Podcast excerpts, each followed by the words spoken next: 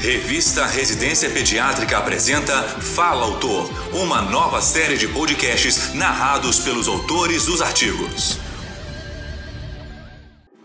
Nesta edição, convidamos a doutora Maina Zanoni para expor sobre o artigo Cortriatriatum, um caso raro e assintomático. Ela é médica assistente da equipe de Oncologia Pediátrica do Hospital de Clínicas da Universidade Federal de Uberlândia. Ouça a seguir. Olá, pessoal! Hoje nós vamos falar sobre o Cortriatriatum. É uma malformação cardíaca congênita muito rara. Ela representa cerca de 0,1% das malformações das cardiopatias congênitas. Caracteriza-se pela presença de uma membrana fibromuscular que divide um dos átrios, mais comum à esquerda, e por isso a sua nomenclatura, pois assim teremos três átrios. A dependência da alteração desse quadro, da repercussão hemodinâmica, depende do grau de obstrução que essa membrana vai causar, principalmente obstruindo o fluxo pulmonar, ou também se ela está associada a outras anomalias cardíacas. É comum que esteja associada às outras cardiopatias congênitas, como a comunicação interatrial, comunicação interventricular, tetralogia de Fallot, anomalias do retorno venoso pulmonar e também a persistência da veia cava superior esquerda.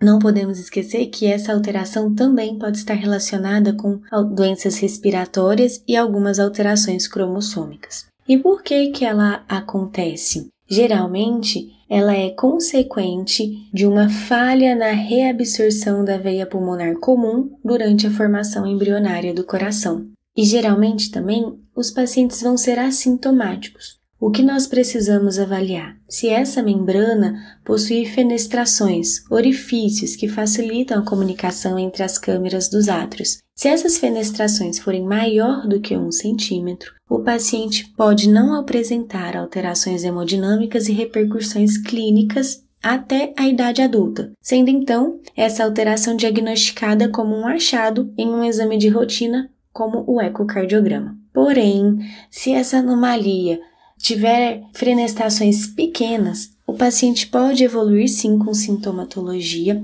referente à obstrução venosa pulmonar e, consequentemente, sobrecarga na pressão cardíaca. Então, o que, que nós podemos então ter de alteração nesses pacientes? Eles podem evoluir com edema pulmonar, hipertensão pulmonar, insuficiência cardíaca e até mesmo o óbito nos primeiros meses de vida. Diante disso, a gente vai ter a classificação desse quadro, com base no tipo da membrana, no tamanho da membrana, nos orifícios e em qual átrio ela está presente, à direita ou à esquerda. O que, que, é importante da gente afirmar, da gente lembrar, né, diante desses casos, que eles podem ser assintomáticos e ser apenas um achado na vida adulta, e quando sintomáticos e com repercussão hemodinâmica, pode ser necessário uma cirurgia de urgência para a retirada dessa membrana.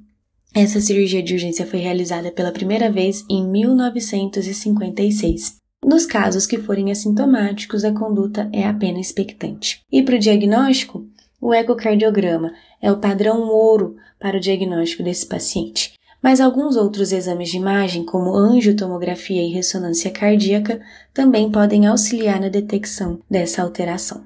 No ano de 2020, publicamos um caso sobre essa patologia que foi assintomático e um achado incidental de um ecocardiograma.